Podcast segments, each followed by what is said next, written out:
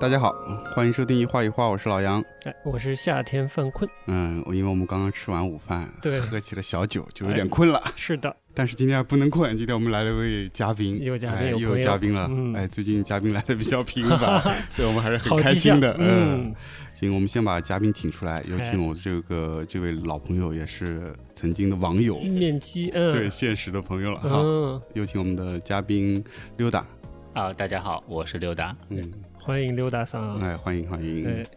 这这我直接就把桑加上了，桑合加适吗哎？合适合适，很合 说明适你。知道我的背景啊哎对呀顺便引出了这个背景。对呀哎老杨给介绍一下嘛。对，溜达他职业的身份是这个设计师，嗯，嗯，然后同时呢，他也是日本的一所艺术大学的上海办事处的负责人，负责人哎，嗯 负责跟学校有相关的这个宣传啊、招生招生啊什么杂七杂八。早起 杂班可还行。对 说确实杂七杂八，对，就就是一个人要揽各种事儿，应付所有哎的事情。对，艺人的强担当是吧？嗯因为其实我跟溜达认识挺早的，嗯，应该有这样十看年以上吧，但差是不多有这么久了因，为当时我们也是同时在给某设计平台呃写专栏啊，哦各自写各自的专栏啊、嗯当时就是像呃也看到对方的文章嘛，就觉得、嗯惺惺相惜。对，挺不错的， 因为因为当时那个溜达他是做了一个日本风物的风物的这么一个栏目，哦嗯，然后是介绍一些日本的嗯手手工工艺，哎，那你就要把溜达桑的这个呃学习背景要交代这对来，对就对为什么他有能力写出这样的专栏呢？因为他哎应该请他自己说啊对是不对吗啊？啊，好吧，这个跟我自己的教育经历有关系吧。以前在国内学的专业是产品设计，嗯那会涉及到一些工艺的这个部分，那对这方面呢也比较有兴趣。那到了日本上学之后呢，呃，尤其是在这个呃京都这个城市，因为我是在京都这个城市，就嗯耳濡目染的有很多这种手工艺的，在你生活日常生活当中就是存在的。那到了研究生阶段呢，参与过一个项目。那除了呃学校上课之外，有有有这样的一个相关的一个课程之外呢，特别参加了一个项目叫 D by D 的一个活动，这个是京都府的一个呃设计师跟手工艺结合的这么一个项目。其实是本来原本的计划是为京都设计一些新的呃可以拿得出手的礼品，嗯那作为馈赠的这个，比如海外的这些游客啊，嗯以这个角度呃设立这样一个项目。嗯那他们也是考虑说，手工艺传统的手工艺呢，不一定会符合当下的生活。那设计师呢，更多的是一些创新的角度，所以把这两个结合起来。那有幸参加这么一个项目之后呢，对，呃，日本的或者说京都为主的手工艺呢，也多了一些了解。相当于一个手工艺活化的项目嘛，活化这个词儿合适吗？嗯，现在来说，我觉得可以有“活化”这个词吧。其实这个项目其实持续时间蛮长的，确实有一定难度，因为传统手工艺它 根深蒂固，嗯，尤其是老一辈儿的这种手艺人，有他这个固执。固执、确实对是嗯倔强的地方在里面，不太容易这个接受一些新的。 嗯观念、对想法，嗯那另外像我这种身份，比如说你外国人留学生，嗯的设计师去做这样的项目，他们对你的信任度不一定。嗯，其实这个整个过程还是挺别扭的，哦，挑战蛮大的，挑战蛮大的。嗯，我记得当初呢，就是在这些这个呃，怎么说，大概有六七十家吧，手艺人的嗯这么多呀，铺子，然后呢，嗯还有一些设计师，大家在一起，你会去跟他们介绍你的想法是什么。嗯然后你希望是什么，采用什么样的工艺？那前提就是对你得对这些工艺有所了解，嗯你才能说出来你想要做的，或者是有所选择嘛。嗯就说相互挑选，嗯，配对，呃，有可以这么说吧，一配帮一对。对红呢还，这这个经历，我觉得是挺挺重要的。那是哪一年？哇，这个就早了，太早了，因也为不至于太早吧，因为真的是很早，零几十年起，啊，十年起从还好现在呀，开始算十年，应该是零六年，零六年，嗯，零六年啊，零六年，那个时候就已经很早，日本呃京都，尤其是京都了，就是那种马奇亚的那种所谓的活化，就是老房子嗯，更新计划之类的。他用这些老房子，然后在那种地方开会、讲座，大家去讨论，然后最后到完成作品等等。这呃项目名字我听到了，D 低 D 什么？低掰 D by D 低啊， by 两两个个低是什两么个缩 D，写？一个 D 是呃 dendo 然后传啊传统日文哦中哦传统的嗯 D，、地人嗯另外一个 design，哦蛮哦所有以趣 D 嗯的， by D 这样一个项目。嗯，有意思。嗯那你最后是帮助了某一个特定的传统手工艺人吗？啊、到现在我都记得很清楚。嗯其实是一个这个京都的陶艺的一个工坊。嗯从设计师的角度上来说呢，我特别想要的是非常简洁的一个设计，但是呢，它的一个技法是叫做胶纸技法，嗯是据说是从中国唐代就开始有了，在这个陶器上面就有点像我们蛋糕上挤那个、哦嗯，雕花儿呃对花儿的那种，嗯但是呢，它是挤的非常细的线，在嗯线跟线中间呢填呃那个釉料，釉料，嗯哦，然后烧制成了，所以所以它那个筋是要保留的。嗯，但是作为我设计师来说，我不希望整个这个器皿瓷上，器器皿上全是金，嗯，我只要了几条，那对他来说不能很完美的把它技术表现出来，啊所以这就是有冲突的地方。理啊解，嗯，当然，最终他还是完成了我的做我设计的样子。那我重点是在我的这个概念上，嗯而不是说，呃，这个作品要用更多的技术。当然，跟那个年龄的时候所思考的也有关系。现在让我再重新做，可能会另外又不一一种样嗯对又不一样。是吧？嗯，那这是个实验性的项目是吧？呃，应该不是实验性的项目，啊是它真的是很实实操施的的，对，嗯实施的。因为当嗯时还有别的一些日本的这个设计师们，他嗯们做了很多用京都的，比如说有缠染啊的这种布料，做了一些什么靠垫儿啊，小嗯或者是一些就是可以非常呃生活化的，还有竹编的，再加上和纸做的灯具啊等等。就就非常生活化，然后呢又可以代表日本的这种工艺，然后呢可以作为小的礼品可以赠送给呃外宾的啊这样的一些内容。就在整个过程中，你接触了很多的当地的手工手工艺人，嗯 对对，然后到最后呢，主要是接触这一家，因对为你们已经所谓的配对成功配了，对成 功了，恭喜， 牵手成功。嗯其实也不能说是 速配了，是花了点时间的，啊嗯大家要相互 磨合相互了磨合、认识、了解，嗯， 对对，对挺不容易的对嗯这样子啊。那这个项目最后这些产品是就在对外销售的是吗？呃，据我了解是对外销售，哦一个最主要的原因是我当时已经最终完成的时间点的时候，我已嗯经毕业回国了。哦，然后我这位老师呢，自己又花钱买了一套我当时设计的，然后送给我。恭喜你哦，这个感受还是蛮不一样哦的。对，补充补充啊，这个溜达桑是在国内学的产品设计是吧？对对啊，然后去日本深造学的，今天我才听说这名字。你自己 说说，应该叫信息设计，嗯，你敢说本名 吗？呃，日文叫情报设计， 日对吧本？叫情报设好计像，是情报地下设计工作者，对嗯对对其实不是，我今天听了一下，哎确实挺有意思的，对，但我觉得情报设计蛮酷 的，蛮酷的，蛮酷的。那我们今天就散着聊聊，咱是聊聊。呃，聊点设计相关的。情报设计，就对我来说还挺陌生的这个名字，嗯嗯呃因为日本还挺喜欢在这个嗯教育领域，它会不断的开发一些新的科目。嗯，新的学科来进行，呃，新就符合现代当下的这个社会来开发一些新的课程，嗯哼像那个之前那个谁啊，深泽直人和那个谁，在那个多摩不是也开了一个类似情报设计还是什么的嗯对专业，对吧也？有对。就当时我也觉得很新鲜，就是它会随着时时代的变化，它会把很多新的技术、新的想法融在这个科目里，我觉得还挺有意思的，嗯所以也想听，呃，刘大聊聊看这个情报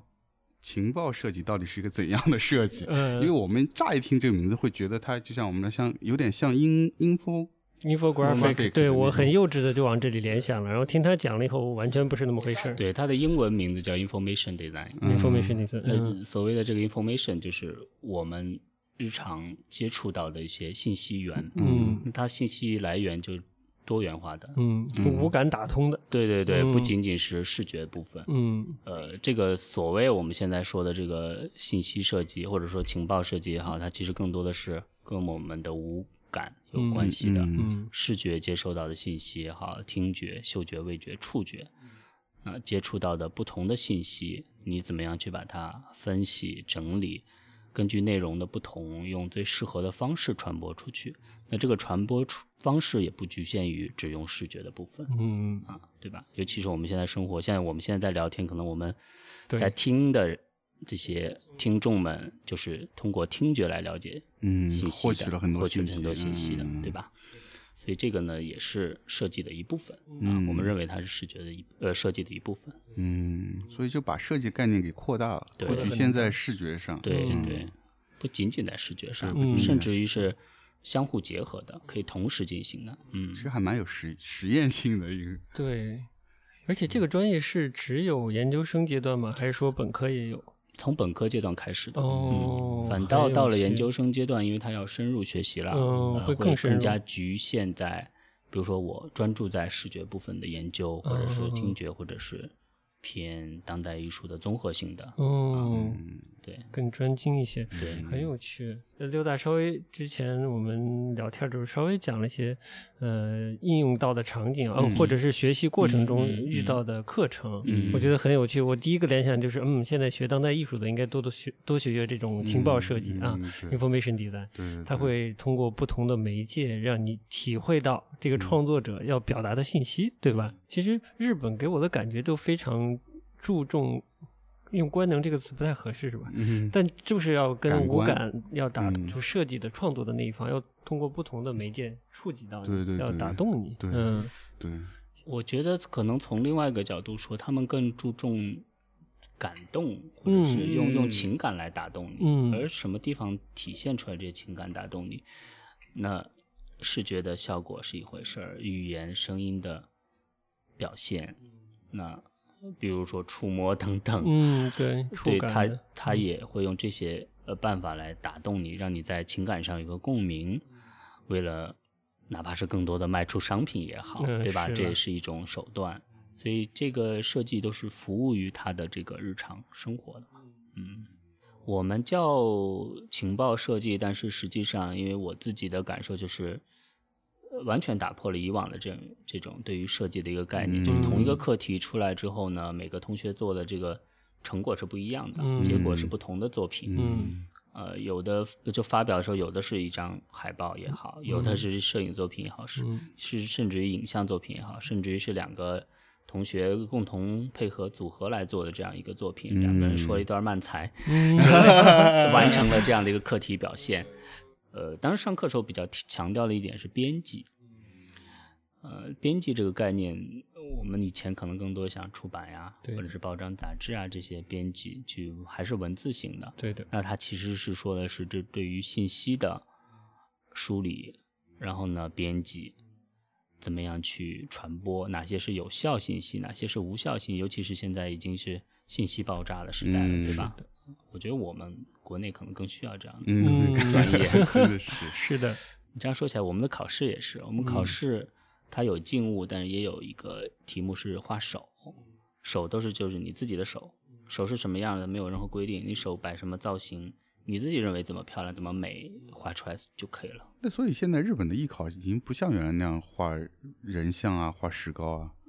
至少我们学校没不不没是有这是样吧？子，哦，对对，因不为是这样以考的前以前我记得我们上学那会儿还经常国内还有出版那种武藏野大学入学考试素描集之类的东 西，妈的，跟黄冈的那个高高考模拟卷儿似呃，的，差不多差不多， 以是前都是有，是嗯对，现在我们没有这方面的这个这个嗯限制，甚至于有很多同学是零基础的。 嗯零基础的，我也以，可以去，嗯耶对，当然，嗯就是他当是然对嗯他是觉得这种艺术表现形式或者是基础的东西，通过练习每个人都可以掌握，对嗯，没有必要花大量的时间去禁锢你原本的，就是说，嗯就像刚才说的，嗯大家都画成这样，那你的这个个性就没了。嗯所以当时我记得印象很深，我在德国去应试，呃，就是呃申请学校的时候，其实反而觉得那边的老师希望你是没有这个经验。对对于嗯中国的学生，他们其实是有点担忧，因为中国学学太生多了，学太多了，嗯他情愿要个白纸。嗯对，他如果你因为中国学生他已经有一点怎么说，嗯，诱导不出它原有的那对个，他框架担心对的对是对固对化了。固化了，固化了你原始原始身体那些一本能创的作东的西，本能的东西没有，已经没有有了了，对嗯，已经变成素描底子了，对，嗯，就是画的很油了。会是油，对对他油一腻看了就，是画的很油腻了，嗯一看就是唰唰唰就画出来了。嗯，然后呢，他可能画所有东西都是这样，都是那样，你的嗯创造性的这个嗯表现就被磨很灭弱掉了。啊嗯他很担心这个。你你在日在京都学完了这个情报设计，嗯那就是该进入实操的阶段了，对吧？，对，你有有呃，当时有在呃日本工作吗？还是说直接回国？我直接。回国了。那有没有觉得就是自己的学习的成果和呃我们国内的就业环境对这个职业的呃要求是有有一定落差之类的？嗯呃，主要是回国的那个时间点，哎，奥运会之前，嗯，好像听起来不错。对，觉得好像国内机会更多一点。嗯你想，日本当时是会有这这种，就是我们现在常说日本失去的十年、失去的二十年时候，那个时候就业在日本也不是特别好的一个时间点、时间段啊，所以当时觉得国内机会机更会多多嗯啊，所以就回国了。 OK，回国之后呢，其实有很多反差的地方，是吧也有万马奔腾的时时候，候对吧？是心吧里对。嗯就是当时有一个公司呢，就是觉得呃，跟我所了解到的这个行业有很大的一个偏差，就是在日本，比如说他拍一个广告也好，嗯拍一个他会大尽量的去尽量的，比如说能够出外景的，在现实环境当中实去景拍嗯实景来拍，不行的话造景来拍。嗯那我们更多的是空的，拍完了以后去电脑 P 哦去 P 图啊对嗯那个时候就已经形成了这样的一个风气了，就对就各种 P 图对。我记得我现在还在吐槽，我经常 拿这个来吐槽，就是嗯当时有客户有个要求，这个模特要像王力宏的皮肤，嗯， 一定要 P 成那个样子。嗯是要求。然后我就觉得意义在哪里？嗯那我学了那么长时间设计，就是为了来 P 图嘛？我我经常会有这样的一个迟疑在这儿。我说，你都已经拍了人像了，你就不能，比如说他拿着拿着这个商品拍一张吗？一定要合成才行吗？嗯，因为他请不起王力宏，所以 要你把他修成王力宏啊。所以就请了个王大红就是挺 很挺失望的这种，嗯就是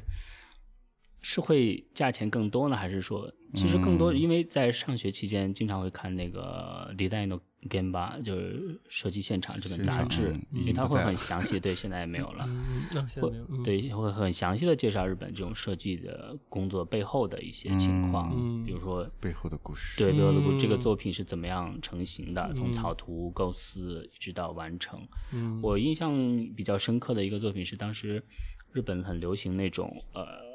宝特瓶的那种茶，茶，嗯，有一个叫那个 Kiki 茶吧，新闻的文，那个新闻的文呃嗯你的发音是那个 Kiki，就是 Kiku。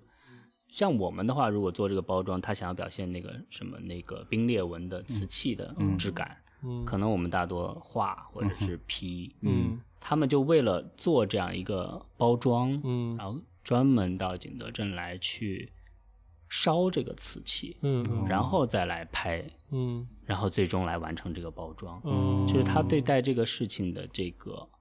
专业度，嗯这个求真哈，对是不一样不一样的。嗯的，真不一样。如果是真正的批你，你说效果会差到哪儿？可能也未必啊。嗯但是它实实质性完成跟最终拍照出来去修图，嗯，我认为肯定是有差异的。绝对有不一样的感绝对受是不一到样不一的，样对，这种质感肯定是不一样的嗯啊。就这是一个例子啦，嗯就是他们对待于这件事情，尤其是我看过这些之后，嗯我理想的工作环境跟状态是这样的，嗯这种反差是非常大的、啊。嗯，就是每一天都在让我 P 这些图的时候，我觉得 到底在干什嗯到底在么？嗯开始怀疑人生了呀，开始对，开始怀疑人生，嗯就是觉得很不专业。嗯但是呢，这也是会涉及到说，呃，客户给的预算，对吧？这个肯定是有有关联度的。我只有这么多预算，我想做这么多事儿，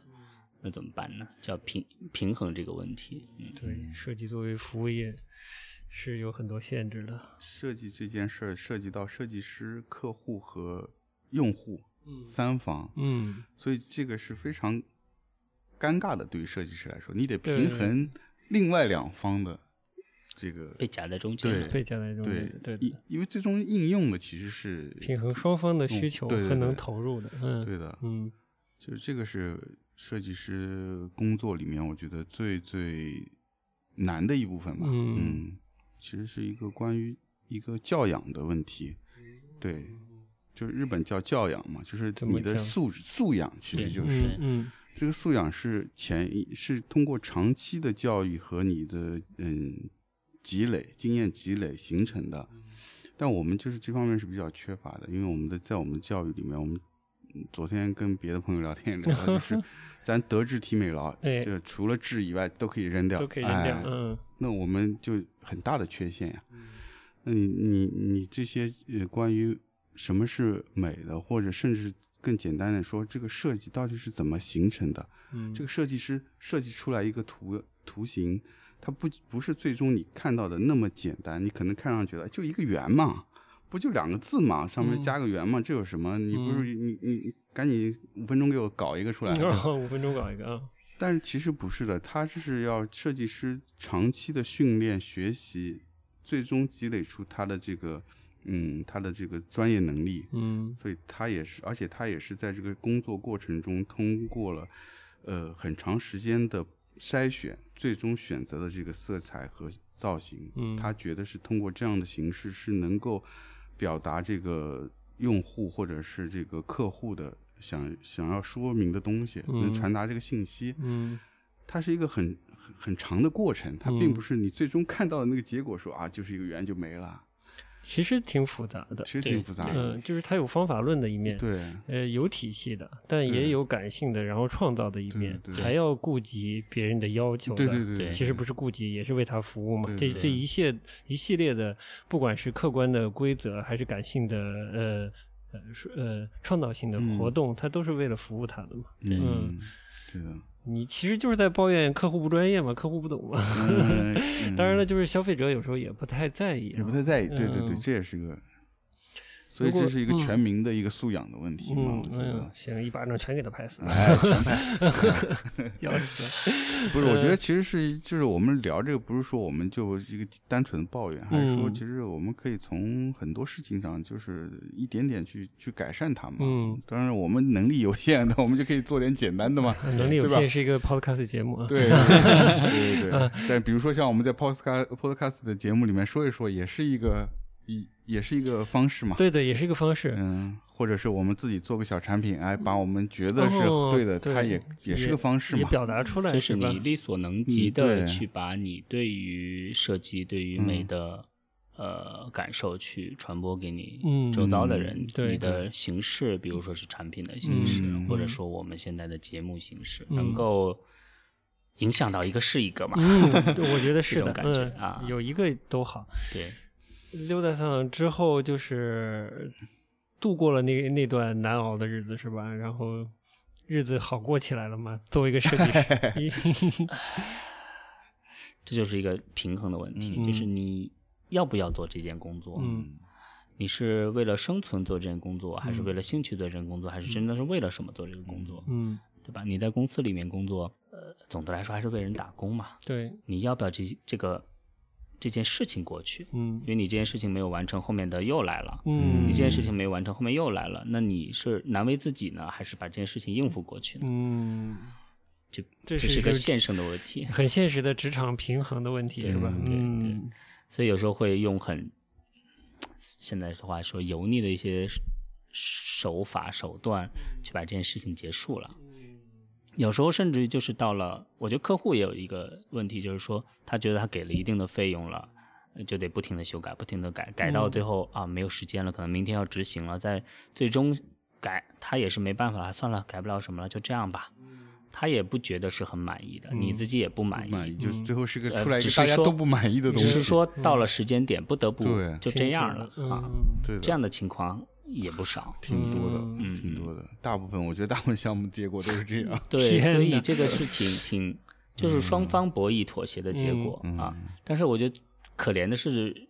消费者们，嗯他不知道这个过程，但是他看接受了一个好像大家都不满意的一个结果，嗯然后必须要让他来承受，对不对？对对， 嗯，这是还蛮糟的一个状态啊！不能这样，那不能这样，不能这样我本来想说嗯，就是嗯，这、经历了你看，从零八年开始，我觉得就是零八年逐渐开始，嗯，设计在中国慢慢变成一个热词，对，那个阶段对是对不对是？，差不嗯。多，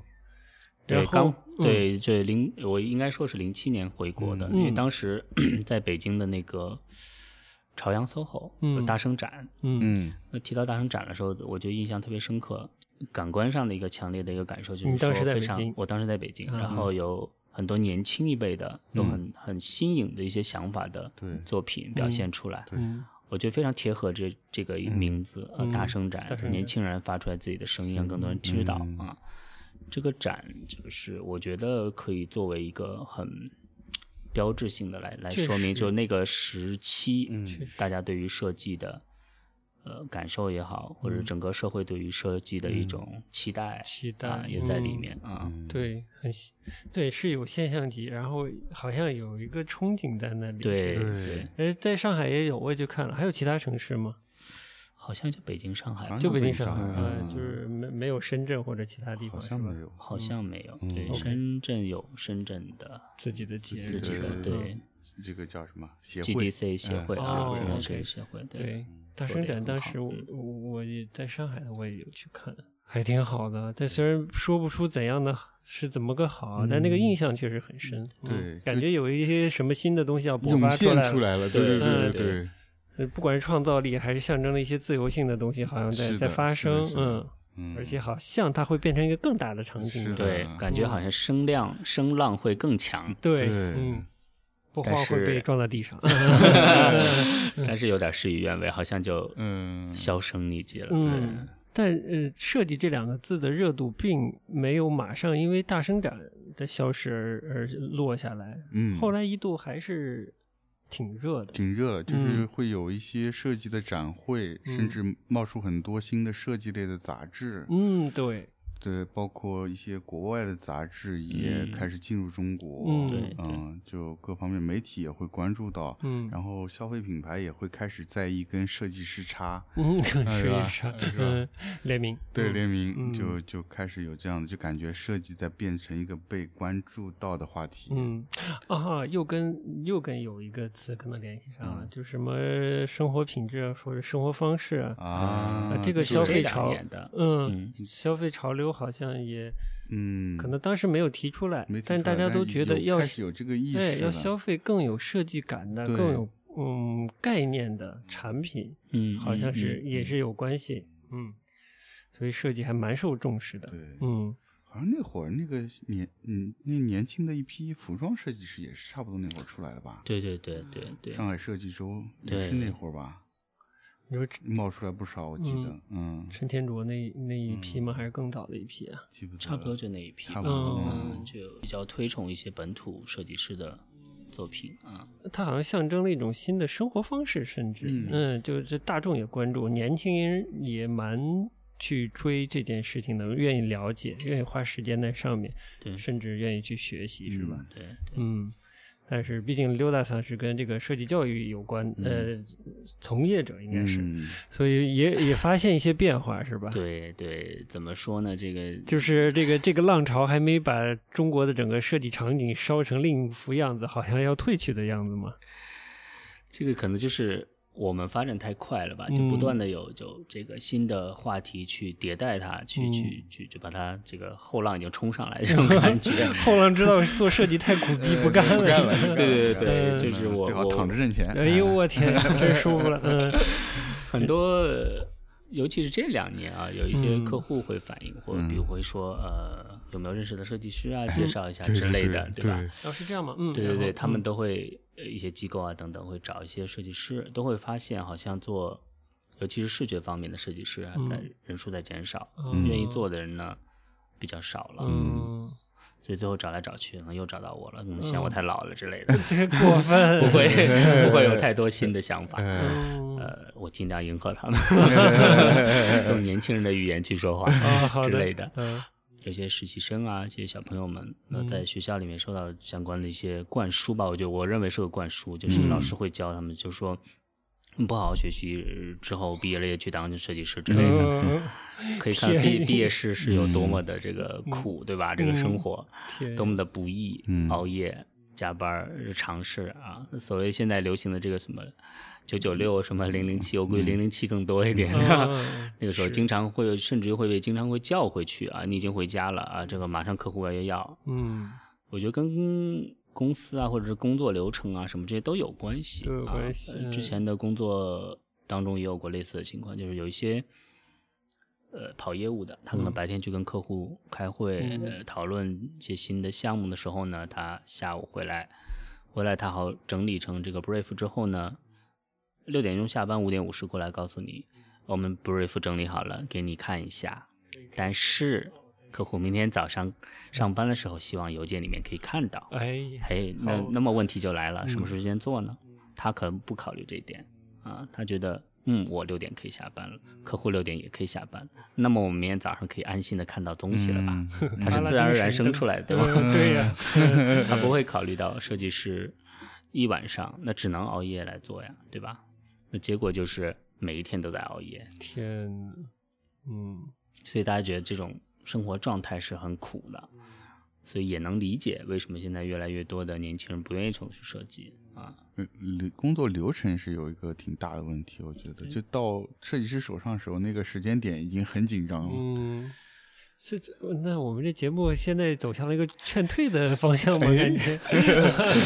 嗯不应该啊，让所以最主要是还是年轻人你在选择专业的时候，还是你需要对这个专业有些了解。哦嗯嗯，然后甚至他未来你的职业走向你要有了解。嗯，你觉得你就是喜欢，嗯你嗯对于这些困难你都可以面对，那你就选呗。嗯其实就像我们虽然都在设计呃都在广告行业做过，但是对设计还是感兴趣。嗯对你你真正在做的那个那个当下，其实还是很享受的。对，啊、虽然它有后后续或者前前期有很多你觉得很不舒服或者你不适合、不适应的部分，但是你在做的那一瞬间还是享受的。对，我觉得最重要是自己有兴趣，而不是随着潮流。现在流行呃某某一个这个专业领域，你就去学它，或者说我我经常会碰到很多小朋友会跟他们建议，就是说，可能我们很多人是看漫画长大的，哎嗯看日本的动画长大的，但是呢，未必我们能够从事相关的行业。不是说你喜欢它，你就能成为漫画家。看是一回事儿，跟你从事这个行业又是另外一回事儿。嗯真正你的这个，你如果有这个觉悟，你真正能能够沉下心来学这个专业，我觉得是 OK 的。你的兴趣决定了你的持久的的时间到底有多长。嗯你只是一时性的，当你一学起来遇到困难或者遇到一些解决不了问题，你就完全就放弃了，这种可能性是非常大就的。考验一个人真正对这件事的兴趣和他愿意付出的部分。，对，而且所有的事情有它表面的一面，有它光可能比较光鲜的一面，它嗯必定有它的黑暗面。那对是你想是挣吧钱去了银行业，但银行业有很多事对啊，啊嗯你该吃还是吃啊，对是不是？是 啊，一样的、啊，一样的呀。所以就是很多人选专业，可能是有呃，也是年轻，可能我们年轻时也是一样，选嗯专业的时候不会想那么多，就是嗯自己印象里的那个感觉，觉得啊对，比如说嗯，学设计或者学美术，好像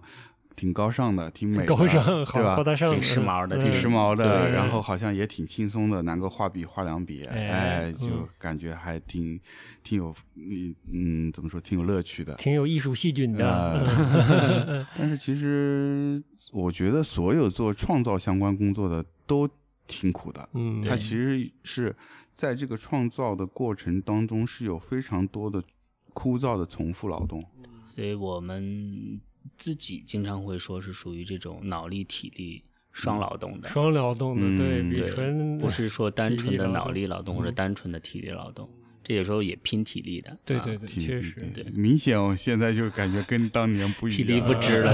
是哎 呃呦天，痛并快乐着，又热爱着，是吧？对对。嗯但做设计有一点就是感觉能改变大众的生活，嗯啊，是对但我们生活的息息相关的，几乎全部都是跟设计相关的。，对，但是我们不一定想到这一点。嗯，日常生活当中的所有的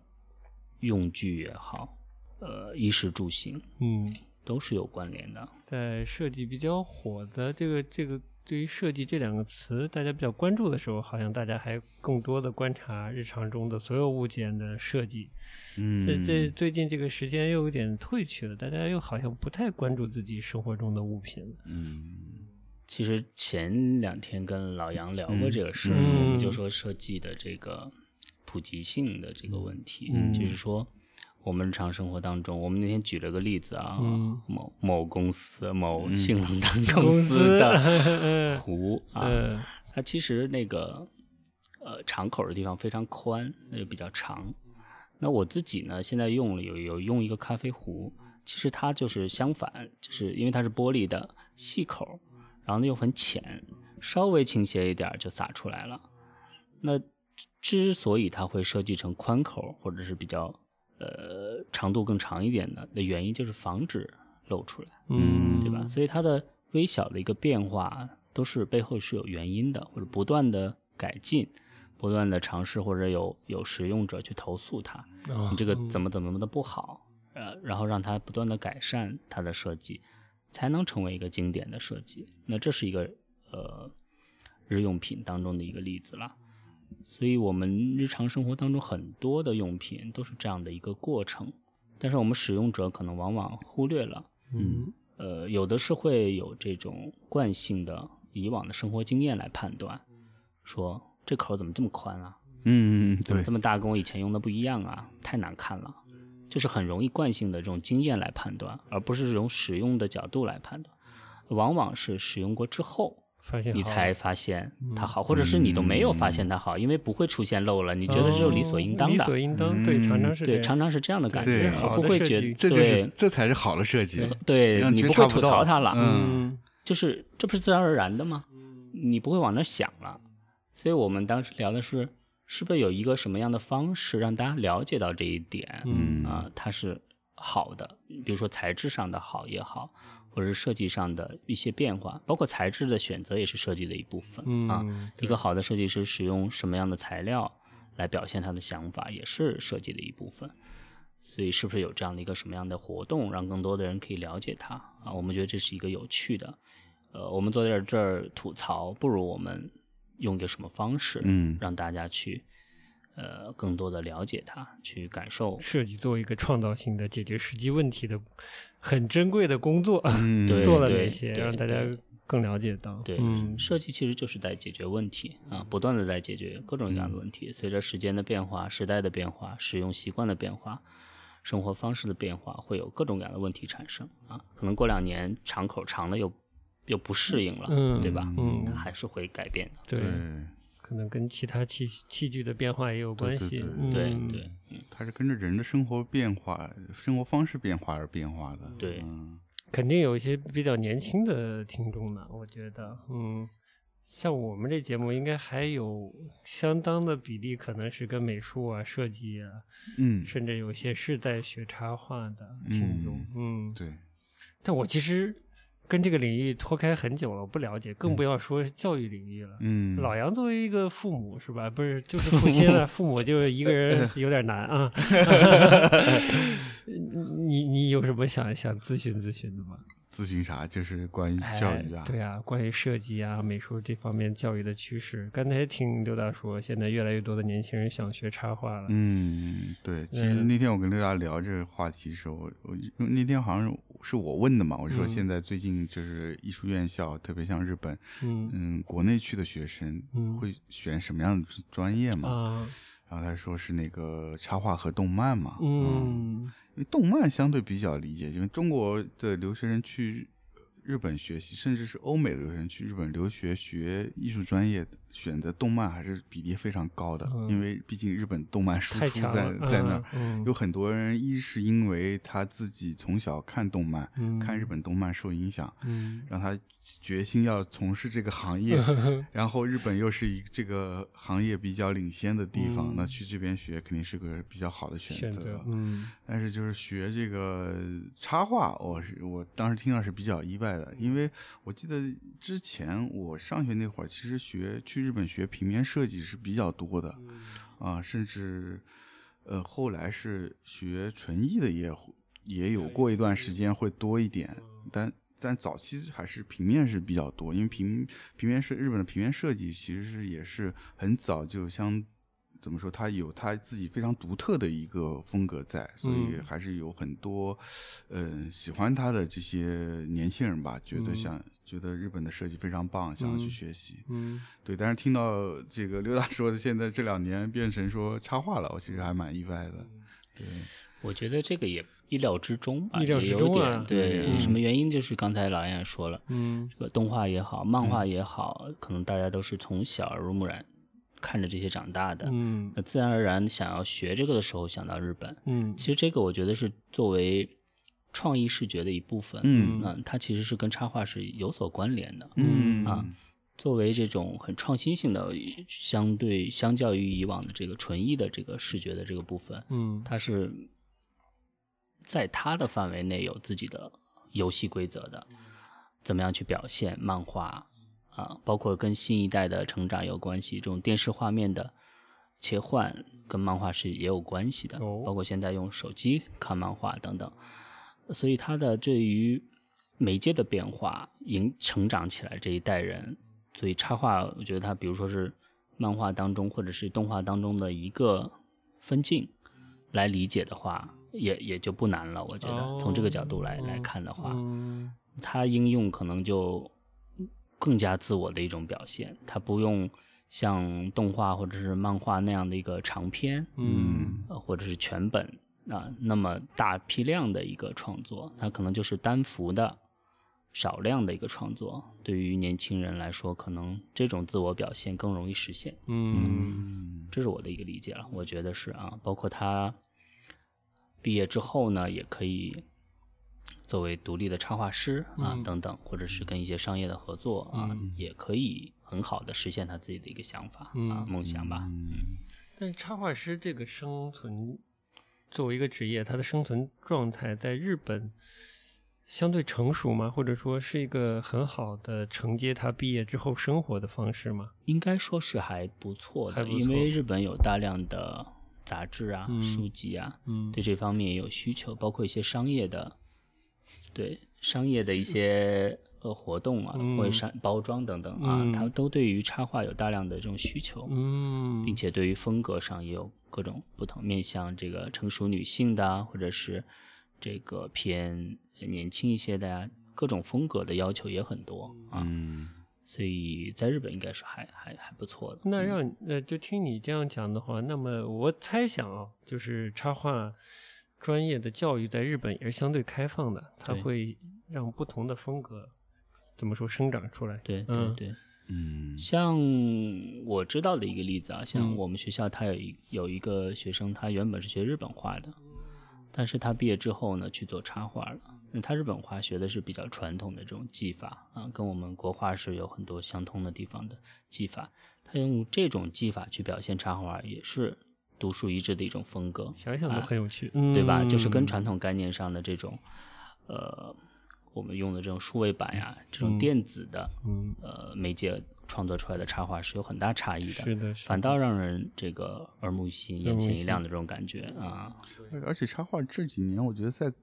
国内也是慢慢变得很热，嗯所以对导这致年轻人看的多了，这是我的一个大疑问。嗯，看多了以后，他就会觉得，哎，画画嗯好，呃，画插画好像挺好挺好的，嗯嗯然后所以他也会有这个心思，说我我去日本学个插画，嗯而且好像是因为插画这话题变声音变响了之后，也会不断的有一些日本的插画师在媒体上嗯曝光，曝光，然后嗯他们也能更多的看到日本插画师，所以他嗯们对这些嗯这个职业也会有一些向往，嗯，但我觉得有一点误会的就是，不是误会啊，就是我觉得呃有差别的地方，就比如比如在纽约做全职插画的，嗯呃算插画艺术家，对，他的生活状态是怎样的，嗯其实也是一个相对紧张的相对紧一个张的职业状态。对对对，嗯，又或者说我们身边是本土的上海的嗯创作者，嗯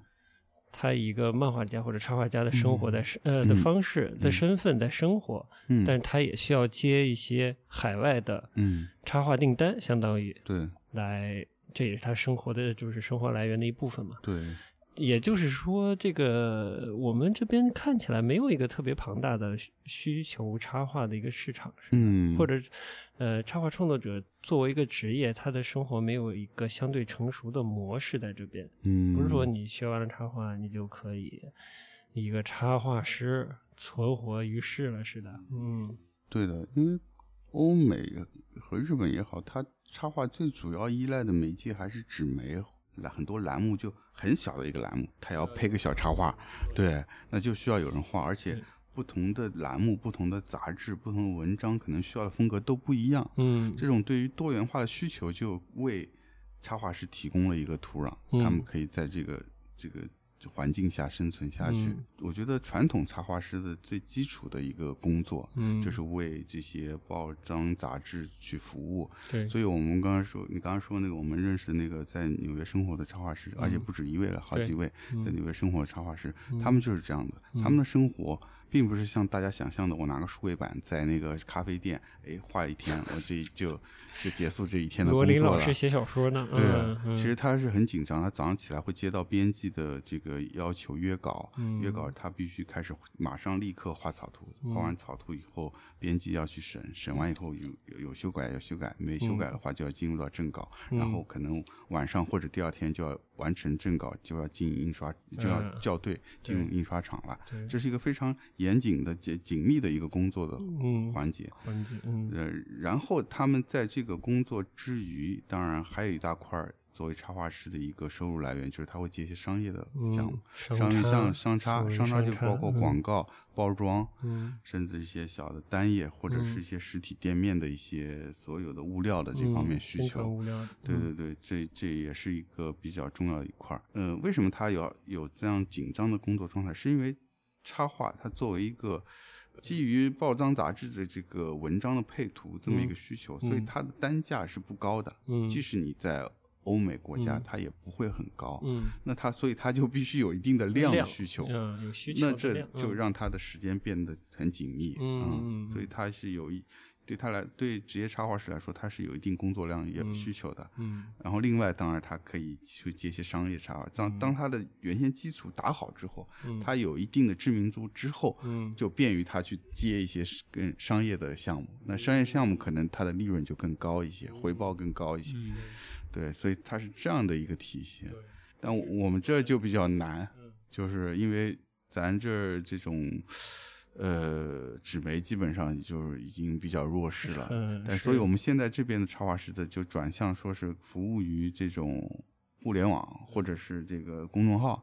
啊，就往这方面走了。好的话会有一些商业品牌的合作，对对对嗯对对对，当然如果你自己经营的好，比如说你啊粉出丝自己的 IP 呃是吧粉粉丝经营的好，那嗯你也会有一定的。呃，知名度，然嗯后品牌也会也会需需要你的这个所谓的流量，哎，是来找你合作，啊、就咱这儿就变成这样的一种合作模式，嗯其实刘大嫂能聊的话题很多，很那天多晚上对跟我讲，了，所以就不想一次把它用完，是吧？ 是用不完的，一次 肯对肯定是用用不完不完的，说不 绝完对的，用不完。嗯。呃我们可以慢慢聊嘛，慢慢慢聊嗯，嗯对，呃，日本的传统工艺，我觉得京都都你应该也蛮有兴趣对，讲讲他的在吧？京都对生活了有七八年吧，嗯对，将近七年七年半，不到八年，就很嗯，羡慕你，对呀，那是那是很多年前啊了，从上个世纪开始，哎 呦，天啊必须要提到这一哎点。上个好迷你哎啊，不过呃哦，这个不重要，就是 好，不重要，是不重要。就是说，不过不过想起来 啊，我就给随便乱查了。嗯这个京都这么多年，其实应该变化也不是特别大，是吧？嗯，你觉得呢？呃，我的感受，因为也会经常出差，嗯，其实我的感受是变化还蛮大哎的，呦，是吧？嗯，就是比方说哪部分，比方说我自己当年，呃，生活或者经常去的一嗯些地方，可能就这家店没了，嗯嗯或者是重新翻修了，变新了。呃，或者说，其实有一个最直观的一个感受就是物价的一个变化。哦，嗯说说看，呃，我感觉二十年没有变过，反倒还有一些降价。哎呀，嗯听得我老高兴了，虽然我现在也去 不了。嗯疫情结束了，呃嗯估计就有很多人又又又要又恢复又去了了，对对对。嗯，然后呢，还有一点就是人变得更少了。那除除去游客之外啊， 就是当年会感觉这样，嗯，呃人还蛮多的大街上。呃嗯有一年就出差的时候，下午四五点钟吧，嗯然后大街上一个人都没有，嗯就突然有这种啊，好荒凉的那种感竟受，然很强烈啊，很意外。就是它也不是说那种背街小巷，是挺大路的那个嗯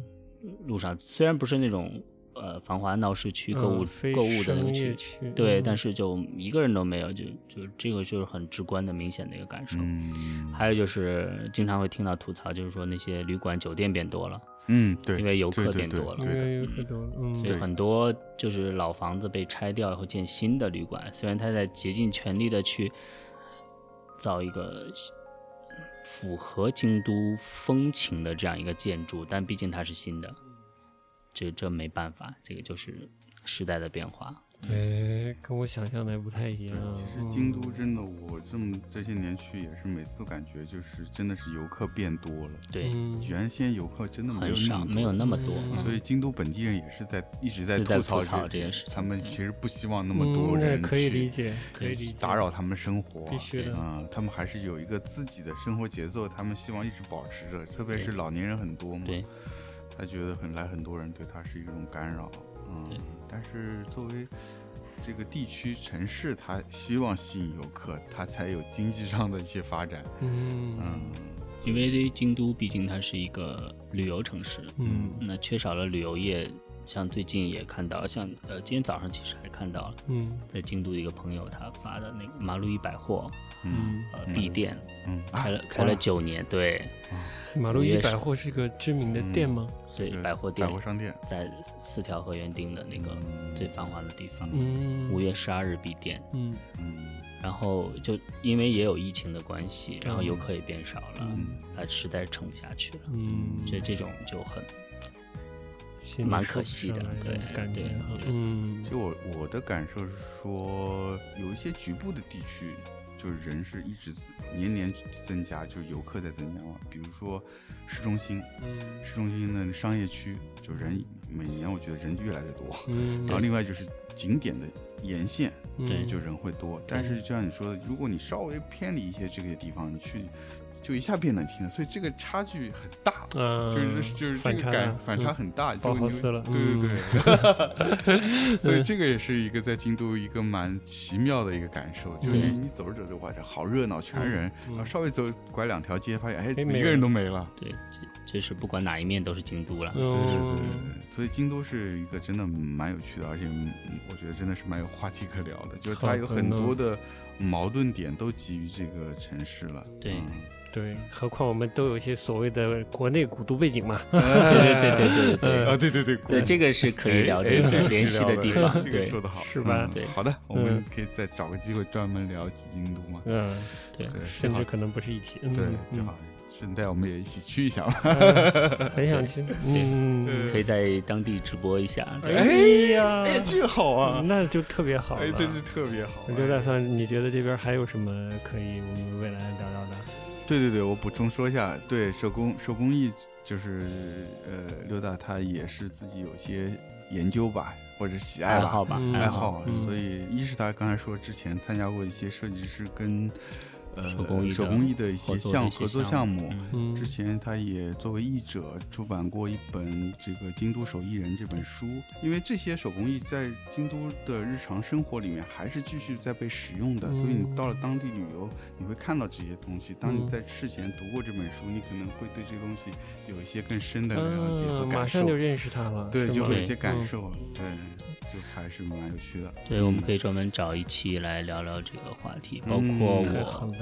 后来出差也会经常去拜访这些工坊什么的，嗯也了解到他们一些最新的一些变化。嗯我觉得这个都是值得国内借鉴的，对嗯因为我们经常会听到会一种声音，就是说国内这个。呃发展的这个困境，包嗯括政府也会想尽办法去支持他们。对嗯但是呢，我认为一个最关键的一个问题点就是嗯跟我们的生活嗯，可能有一点点脱离。脱离啊嗯，那反倒是京都的这些手艺人们，或者日本的手艺人们怎么做的，我们可以借鉴一下。嗯，我们今天先到这儿，先简单先认识一下我们的新嘉宾，哎，然后我们留着后面慢慢聊。好的我们今天就节目先到这儿，好今天感谢溜达来我们这儿做客，我感们谢也希望他以后常常溜达过来。哎，常溜达 过来，好对的对好我的，我的名字叫溜达，再加个 ing，哎呃，溜达着呢，对，溜达溜达着着 呢。 这个名字好，这个很很中国，溜溜达达着呢着哎呢。好的，期待我们后面有更多的内容一起聊一聊，好的，拜拜。哎，拜拜。拜拜